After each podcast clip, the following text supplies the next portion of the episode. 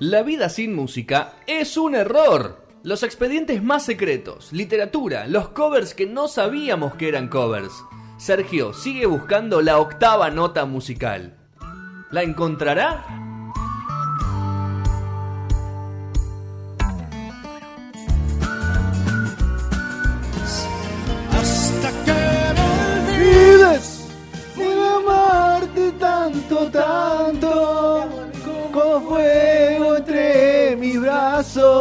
Dale, dale, dale, dale. Hasta que me olvides. Hasta que me olvides. Segundo bloque de No Sonoras. Eh, seguí- estamos en la sección del señor Sergio Visilia.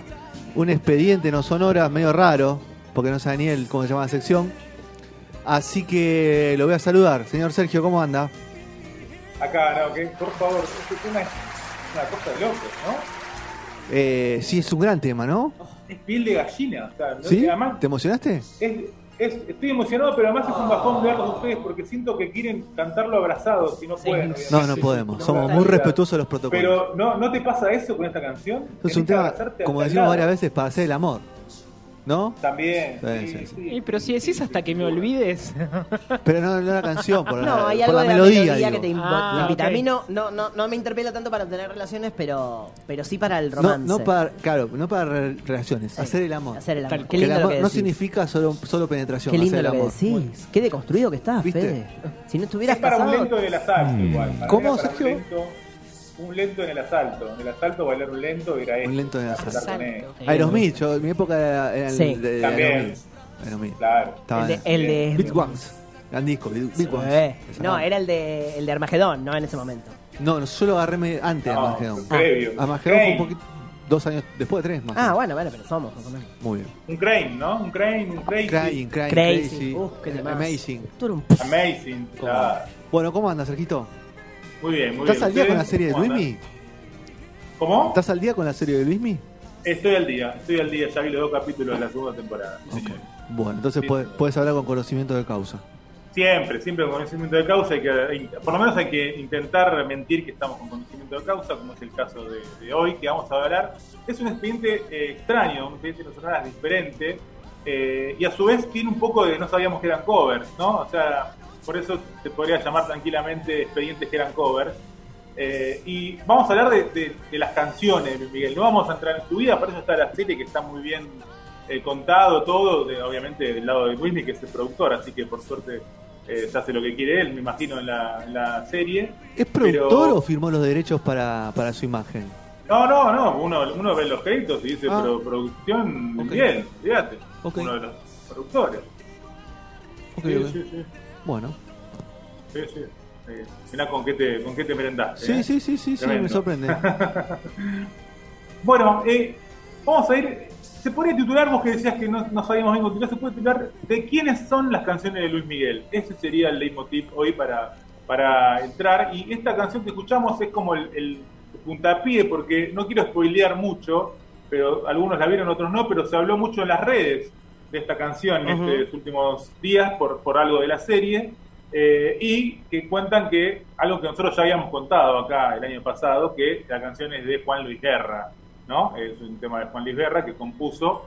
eh, dicen que para él, otro en la serie y otra cosa. Bueno, no quiero hablar mucho de eso porque, como te digo, no quiero spoilear tanto lo que pasa en la Pero era una práctica bastante habitual en ese en ese género musical, ¿no? La- el melódico es una práctica bastante habitual en el pop, eh, no tanto capaz en el Sí. rock, pero, pero en el pop y en el melódico que un músico escriba para otro es bastante habitual, ¿no? No es una cosa tan rara. Es muy habitual, también es muy habitual lo que vamos a ver ahora también, que es que de repente hay compositores para, para, para, para un cantante, Claro. ¿no? Que, que se dedican a hacer canciones para el cantante. Claro. Y, y en el medio también esto que contás vos, eh, Juan, que se da mucho en, en muchos géneros, no se da solo en la melódica, se da en el pop, en el pop se da, pero En el pop es muy, muy común, sí. Eh, y es que de repente, lo hace mucho, ay, no sé el nombre este que, está muy a full, ah, el que, el que trabajó en El Señor de los Anillos que hizo de extra, no sé el nombre, boludo. El Señor de los Anillos, Ah, perdón, sí. en Game of Thrones. em, sí, el, el Ah. colorado, el inglés. eh, Ed sí, Ed Sheeran, claro, Ed Sheeran era compositor de, de muchos En Game of éxitos. Thrones, no, Sheeran. no En Game of Thrones, sí. Game of Thrones, sí, sí, Sí. El Sheeran, por ejemplo, Claro. bueno, está lleno de, de, de Bueno, Coti. Coti empezó así, Bueno, Coti ¿no? mismo. eh, que bueno, que componen para otros, pero también están llenos de productores, que también son arregladores y compositores. Como ¿no? Pharrell Williams, Y por- ¿no? Y por acá viene la claro, y por acá viene la cuestión con la historia Luis Miguel, sabemos todos que de muy chiquito empezó a cantar, por supuesto de la mano de su padre, que fue uno el productor de muchos discos y de todo ese tiempo de, su niñez. Eh, y el primer, el primer productor que tuvo también asociado fue Chucho Ferrer. Chucho Ferrer era un gran director de orquesta, eh, un arreglador también muy histórico eh, eh, en México, que compartió esos tiempos con Luis Rey, que era el padre, por supuesto, de Luis Miguel.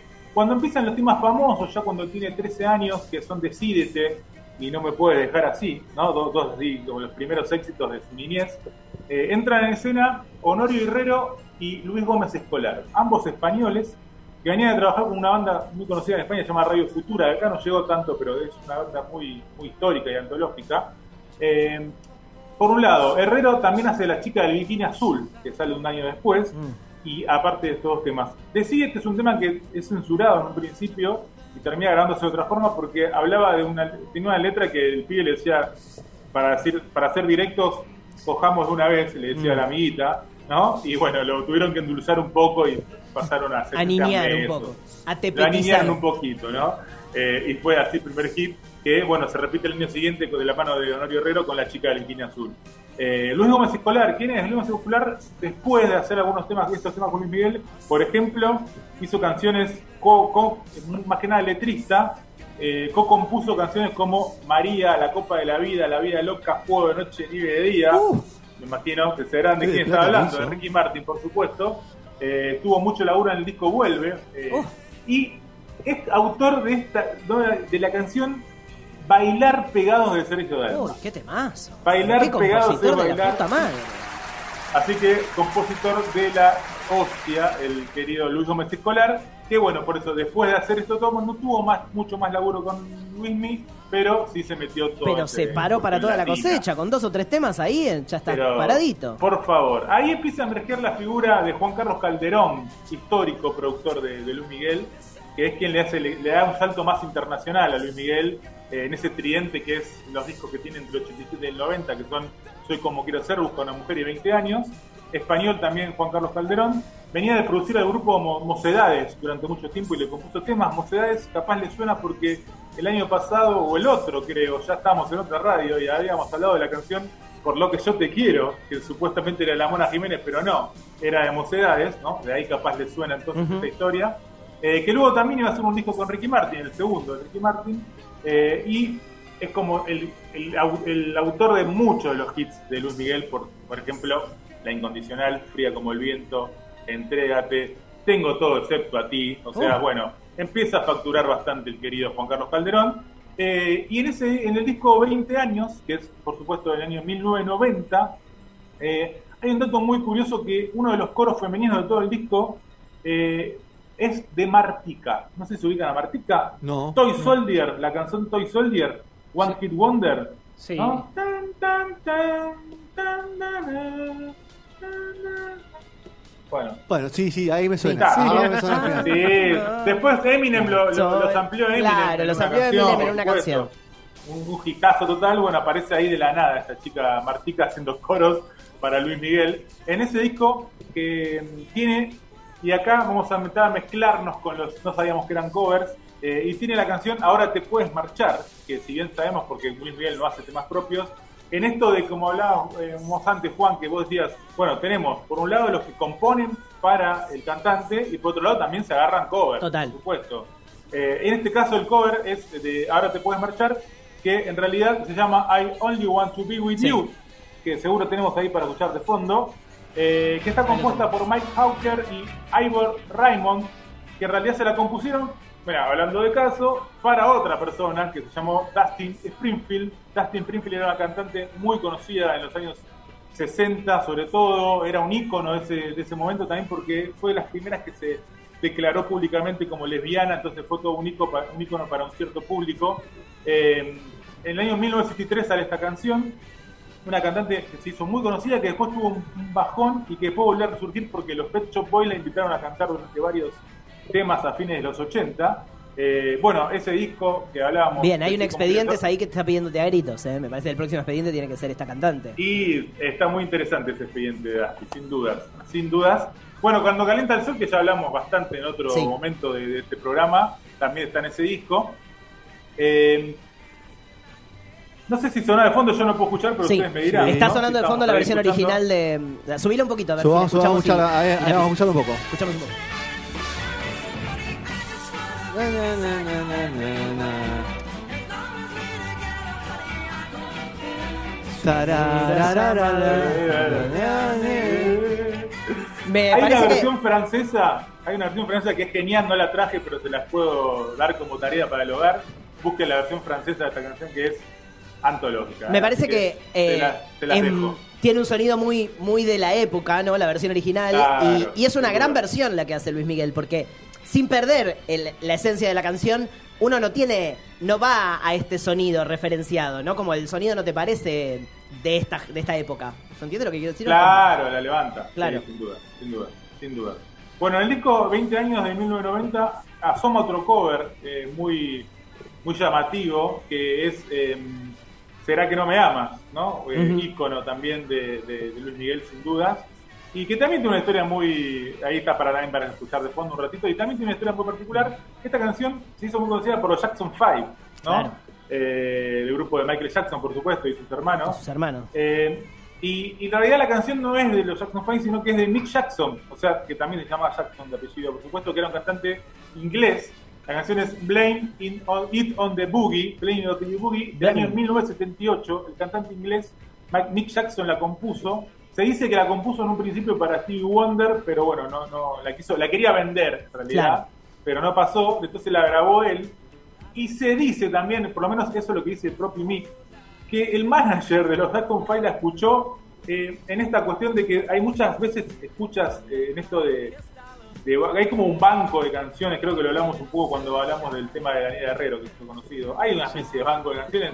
En la serie de Luis se ve que pasa algo parecido con Sí. el tema de, de Juan Luis Guerra. Eh, y bueno, me parece que el, el manager de Jackson 5 estaba en Inglaterra y la escuchó. Sí. Y según la acusa Mick Jackson, el tipo vino lo más rápido, vino, perdón, fue lo más rápido posible a Estados Unidos para grabar el tema y que salga antes del otro. O sea, que ah, quiso lo primero. al Lo primero, lo original.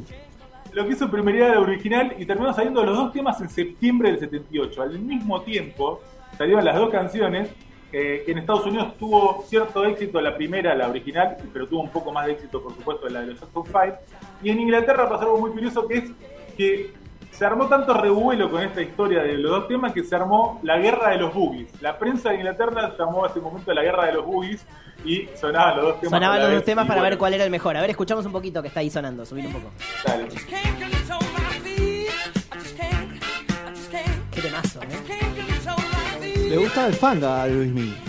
Robaba Bueno, funk. muy, muy funky esta versión, eh, la original, y, y vamos a, ahí en un ratito vamos a adentrarnos un poco más en, en esto que bien dice Fede, que le gustaba mucho el funky a Luis Miguel, y lo, siempre lo dijo también. Eh, y bueno, la versión eh, de Luis Miguel es más parecida a la de los Jackson 5 que a la original. Tiene Sí. la intro, la intro esa pam, pam, pam, Sí. pam, pam, pam. Es de los Jackson 5 y no está en el original.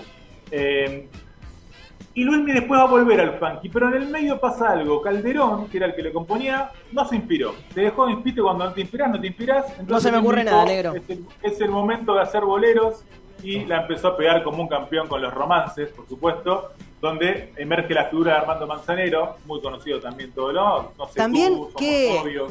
Qué volantazo valiente también el de, el de Luis, ¿no? Porque el de Luismi, porque digo, meterse con, con algo tan regional en el momento donde la carrera estaba teniendo una proyección internacional, Sí. que era, que era el Sí, momento, muy buen dato. fue, fue Sí. una pegada muy interesante porque le dio visibilidad a un género que, bueno, para Latinoamérica quizás era más conocido, o tenía más referencias, pero le dio una visibilidad a un género que, que no la estaba teniendo para esa generación que estaba escuchando Luis Miguel, ¿no?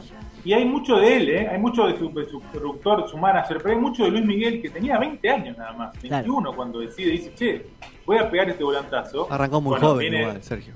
Sí, bueno, obvio. Claro, era un tipo muy también, experien- obviamente. muy hablando de un experimentado tipo que a los 21 años ya tenía como 8 discos, Sí, pero eh, es verdad, pero bueno, también esa madurez se le dio muy rápido, ¿no? Muy bien, como dice Por esta cuestión, me imagino que tenía esas formas de pensar muy maduras también en ese tiempo. Eh, bueno, la figura de Amado Macedero produce los tres romances que hay, primero eh, romance, segundo romance y después romances, que también se pueden llamar tercer romances, eh, algunos lo llaman de esa forma. Tiene los hitazos de Manzanero produciendo, también está Calderón, estuvo un poco metido un poco a veces en algunos eh, los romances, en otros no. Eh, pero también, por supuesto, están los, los icónicos boleros o alguna que otra ranchera, ¿no? Está la media vuelta de, Media vuelta. de José Alfredo Jiménez, está el día que me quieras, es un tango. Pero tal vez es el medio- momento, no es el momento más mexicano, ¿no? De, de Luis Miguel. Por eso digo que me parece un, un volantazo interesante Sí. para un tipo Sí. que estaba teniendo proyección internacional para toda Latinoamérica o para toda América o para todo hispano el mundo hispanoparlante Sí. eh, meterse en una cosa tan regional me parece una pegada muy interesante Eh, también va de la mano, que fue un poquito antes, pero también estuvo en ese tiempo, que, que Miguel se, Luis Miguel se, se- se expulsa como mexicano, eh, y toda la historia, que en realidad nació en Puerto Rico, Claro. pero él el sol de México, entonces como que también conlleva todo esto de los Mm. En eso de meter rancheras o, o- o au- autores de ese estilo, llevarlo al bolero igual también, hay un disco en vivo en ese momento también que tiene Si nos dejan, Mm. por ejemplo, también, entonces, bueno, hay mucho de eso también, La ¿no? Y en el medio eh, sale el disco Aries, que es del año 93, donde emerge otro productor, que es Kiko Cibrián, autor del tema Suave, ¿no? Así tenemos otro que empieza a levantarla con pala, por supuesto. Eh, aunque también hay otra figura componiendo que se llama Rudy Pérez. Rudy Pérez es el compositor de Luz Verde, o iba a estar solo, otros dos hits de Luis Miguel. Eh, también está Hasta que me olvides, que hablábamos al principio. Y Rudy, por si te dice quién carajo es Rudy, Rudy, por ejemplo, después trabajó con Cristian Castro, también con Ricky Martin, con Michael Bolton, por ejemplo, con Beyoncé y con Cristina Aguilera. Bueno. Por ejemplo, es el autor de Pero me acuerdo de ti. Uh, qué Temazo. temazo. Se me desgarra el alma. Así que también qué levanta lindo por que ahí. cantó Sergio Sergio, ¿podemos cortar, podemos cortar ese pedacito en algún momento para tenerlo en la botonera, pues es lindo tener a Sergio cantando. Y además nostálgica justo la letra esa que No, y además tiraste un falsete al final que ah, estuvo rompió soñado. todo. Sí, estuvo sí. soñado. De control, de control. También es la versión en castellano de Genio Atrapado, también la hace el muchacho Temazo. Pérez, así que otro que la levantó, levantó también con pala, ¿no? Pero en ese disco que hablábamos de todos esos hitazos, porque es una locura el disco Aries. Aries es una que locura. que estamos nombrando. También está Qué nivel de mujer, Oh. que es otro hitazo y que también tiene una historia atrás porque es un cover, no se lo hizo nadie para Luis Miguel, sino que es un cover de una canción que se llama Attitude Dance, desde la banda Tower of Power. Y la canción es del año 91. Sin embargo, la banda Tower of Power es una banda muy histórica del año 1968 que siempre fue por el lado más funky, ¿no? Y, acá donde Luis Miguel otra vez se expulsa como un buen fan de todo ese estilo, de Rhythm and Blues también, y él mismo, como era tan fan, dijo, yo quiero que toquen ellos y que produzcan. Entonces la propia banda Tower of Power, encabezada por Emilio Castillo, saxofonista él, son los que producen esta canción y a su vez tocan los vientos que suenan tan poderosamente, por Impresionante. supuesto. Vamos a escuchar Eh, el tema de fondo, ¿no? Sí, Escuchemos un subimos, toquecito por si favor. quieren ahí, eh, porque es, la versión de Tower of Power es una locura, eh, te lo digo ya. Mirá.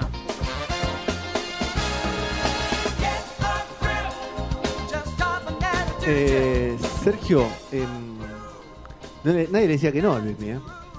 Nadie le decía que no, por supuesto, además Nadie está decía que no. ahí Nadie le en decía que no, es momento verdad. Cumbre, cumbre total. Había mucho, ¿viste? O sea, mucho. También eh, no era tan fácil tampoco, incluso, ¿eh? Porque estos compositores que nosotros estamos contando y productores, Eran importantes. eh, muchas veces cuando están muy grosos, muchas veces cuando estaban con Miguel hasta le pedían contratos de exclusividad. Entonces, eran tipos que componían para muchos y durante tres, cuatro, cuatro añitos tenían que abocarse solo a Luis. Solo a un artista, claro. Tampoco era tan fácil. Y sin embargo, decían que sí. Bueno, ¿no? pero si Eh, tenés a el uno de los- Kiko, Pero si tenés a Sí, uno de los mejores intérpretes de la historia, como lo es Luis Miguel, o sea, No, si bien- bueno, claro, no, eso, eso sin duda que eh, era ga- garpar y lanzar. Muchos hicieron cosas después de Luis Miguel también, Claro. o sea que les sirvió incluso todo ese laburo con Luis Miguel. El propio Kiko Cibrián, que hablábamos recién, que era el productor, siguió produciendo eh, discos de Luis Miguel eh, y produce Nada es igual en 1996, que tiene Cómo es posible Camilado, donde también es autor del tema. Y este tema, para que sepan, para que no le echen todo el poder a Luis Miguel, es también de Luis Miguel. señores. Bien. Luis Miguel también está en los créditos de Cómo es posible Camilado. parece que metió alguna letrita, ¿viste? También hay que ver hasta dónde llegó, pero, por ejemplo, Sadaí- el Sadaí de México eh, está Luis Miguel ahí firmando la canción, que tiene, por ejemplo, Dame, que es de Alejandro Lerner, ¿no? Otro que emerge acá con dos temas. Gran Eh, compositor, Ale. Gran compositor también, otro hitazo de Luis Miguel, entonces, que es Dame, es del querido Alejandro Lerner. Pasan los discos en el año 99, Marte es un placer. Luis se cebó porque dijo, ah, mira, puedo componer. Entonces metió como 5 o 6 temas, pero ninguno tuvo éxito, lamentablemente, por Luis Miguel. El único que tuvo éxito fue el que da nombre al disco, que no es de él, es de Juan Caldos Calderón, que vuelve a aparecer en la figura de ahí. Y ahí empieza una etapa, como decía antes Fede, al principio, eh, medio poco fructífera, por Turbina. decirlo de alguna forma, Claro. Miguel. Eh, hay, hay mucho en vivo, hay pocos, hay discos con pocos hits. eh, hasta que llega en- ahí como colgados está el 33, que es el disco del año 2003, donde hay mucho tema de Manzanero. Eh, en el año 2008 hace un disco muy, muy particular que se llama Cómplices, que es todo, todo compuesto por un autor que se llama Manuel Alejandro. No sé si lo ubican a Manuel Alejandro. No. Manuel Alejandro eh, es un compositor también histórico. Eh, por ejemplo, hizo la canción Yo Soy Aquel, la de Rafael, mirá. ¿no? que después Bolsoni la hizo muy conocida también en los, en los últimos tiempos. Y también Yo Soy Rebelde, que eh, es de la cantante Janet, Fede la capaz de conocer porque Ataque la hizo en sus otras canciones. Sí. ¿no? Soy rebelde porque el Porque mundo, el me Porque el hizo mundo así. me hizo así. Claro. Exactamente, una Janet que también creo que vamos a, vamos a hablar después en otros, no sabíamos que eran covers también de ella. Y en ese 2003 que hablamos hay otro hit que para mí es el último de Luis Miguel, como gran hit, después hay varios chiquititos, si se quiere, que es Te Necesito. ¿no? Yo te necesito, ¿no? Qué. Ese medio popero temazo, que un poco cierra esta columna, si se quiere, como empezó, porque la canción es de el gran Juan Luis Guerra. ¿no? Así bueno. que medio que cerramos una especie Juan Luis Guerra no empezó- solo, no solo la bilirrubina, ¿no? Se, se- se- lo hizo millonario. No, claro. No, tiene igual, un montón de canciones. Juan tenía 4 o 5 él en su haber, que son una locura. Claro, que no, que con esas vivía toda la vida, pero Sí. se ve que hay, hay varias que nosotros desconocemos que lo ayudan un poquito más todavía. Y un poquito más, yo creo que hasta que me olvide, bastante más, diría yo. Ah. Esta un poquito, si querés. Pero bueno, cerramos, empezamos con Hasta que me olvide, cerramos con Tenecito, dos eh, grandes composiciones de Juan Luis Guerra, y en el medio, por supuesto, como escucharon, nos metimos con quiénes son, qué hay detrás de la canción de Luis Miguel, quiénes son los autores, y bueno, nombramos un montón, la verdad, No eh, de- que compusieron para él, más todos los covers, por supuesto, que, que bueno, que están y que dejaron de, que no son, que no nombramos, pero como todos sabemos, el 98% de los temas de Luis Miguel no son de él, No son así de que siempre La- alguien lo compone. La pregunta para, para cerrar el, el- el bloque, Sergito, Luis Miguel, ¿es más eh, de, de hacer covers o de contratar eh, compositores? ¿Cómo lo, hubo lo etapas, hubo etapas. Para mí, para mí la A nivel etapa, global, a nivel global, decime, a nivel global. eh, en la no, balanza. eh, en la balanza, mira, para mí es un 50 y 50, pero porque hay mucho de, lo de los boleros, cuando están los boleros son todos covers. Claro. Entonces, ahí ya son tres discos con muchos covers. En los principios también tienen muchos covers y después, si bien le componían, siempre hay dos o tres covers en los discos. Entonces, creo que te pongo un 60-40, 60 Ok. covers, 70, 65 si querés cover, y el resto eh, que lo compusieron para él. Así que sí, me parece que hay más covers. Pero ¿qué pasa? Los más hits, los más hits, me parece que hay un Claro, no son todos 70-30 covers, a claro. favor de los que le compusieron a él. compusieron a él. Muy bien. Bueno, No sé si me explico. me- Así que clarísimo, bueno, ahí, me, me quedó muy claro. ahí estamos, ahí estamos con, con la, el expediente de X sobre quién hace las canciones de Luis. Expediente, no sonoras, Luis Miguel, que está en el momento tremendo de su serie y el relanzamiento de su carrera, que seguramente derivará en una gira en breve, ¿no? Cuando se pueda. Y vemos a ver si trata mal a alguien, ¿no? En la gira, si le pega a alguien. ¿no? A él le gusta fajar un poquito, ¿está bien? Sí, sí, sí, sí, sí, sí. Pero bueno, o- para otro día. un mínimo spoiler de la serie, Sí. eh, me parece que están, van a querer en esta temporada 2 van a querer justificar sus malos tratos con, lo- con, la, con, los, Me gusta. con los trabajadores. No hacerse Van a cargo de los hijos. La parte de no hacerse cargo de los hijos, ¿va a aparecer o no? Bloqueó a la hija, la bloqueó. Claro. Tremendo, tremendo. Bueno, bueno. Eh, cerramos con Tower of Power, Attitude Dance. Sí, porque es un temón. Como lo pidió Sergio, lo pidió Juan, que lo quería escuchar. Cerramos este bloque de No Sonoras y venimos con el tercero en breve con Amor Amarillo de Cerati de la mano de Mika Nani. Abrazo, Sergito. Adiós. Chau, chau.